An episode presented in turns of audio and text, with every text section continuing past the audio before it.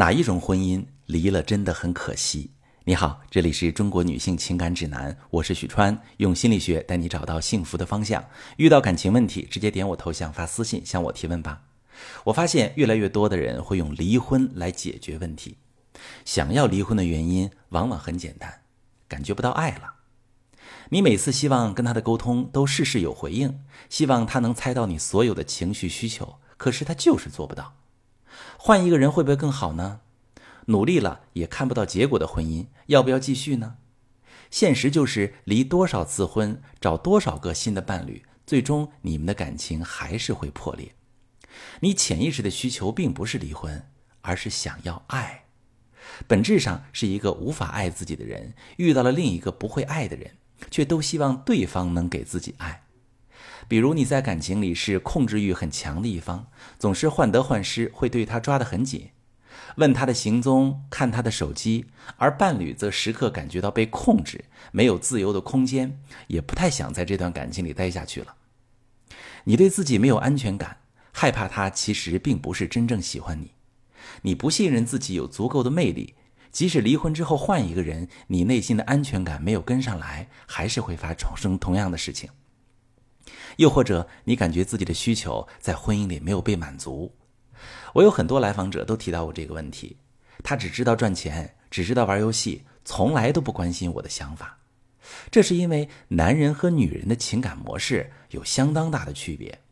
很多男人都觉得我只要负起了养家糊口的责任，就是在表达我的爱，而女人更加细腻，需要关心、拥抱、情绪上的支持。但问题往往就出在两个人都不会告诉对方自己是怎么想的，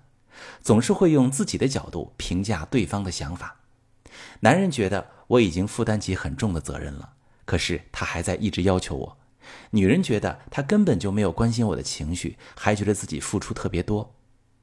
要解决这个问题，其实也很简单，那就是学会用伴侣能听得懂的语言去表达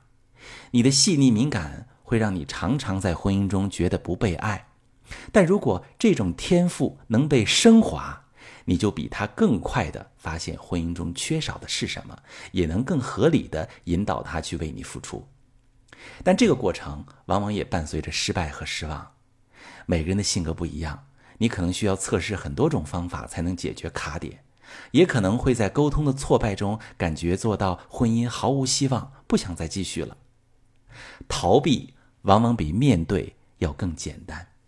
只要离了婚，就不用面对这个人，所有的烦恼也在离婚那一瞬间画上句点。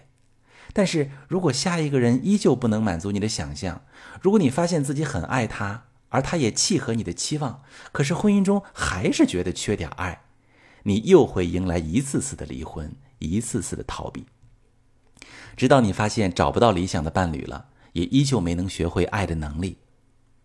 我们每个人进入婚姻的时候，都怀抱着很高的期望，希望这个人是自己的灵魂伴侣，希望自己一个眼神，他就能懂自己在想什么。要想达到这种状态，不能靠等，要靠两个人共同成长，相互磨合。既然婚姻已经让你失望了，何不把它当成是一次练手的好机会呢？你越是去主动尝试，积累经验，越是能学会获得幸福的能力，创造自己。理想的婚姻，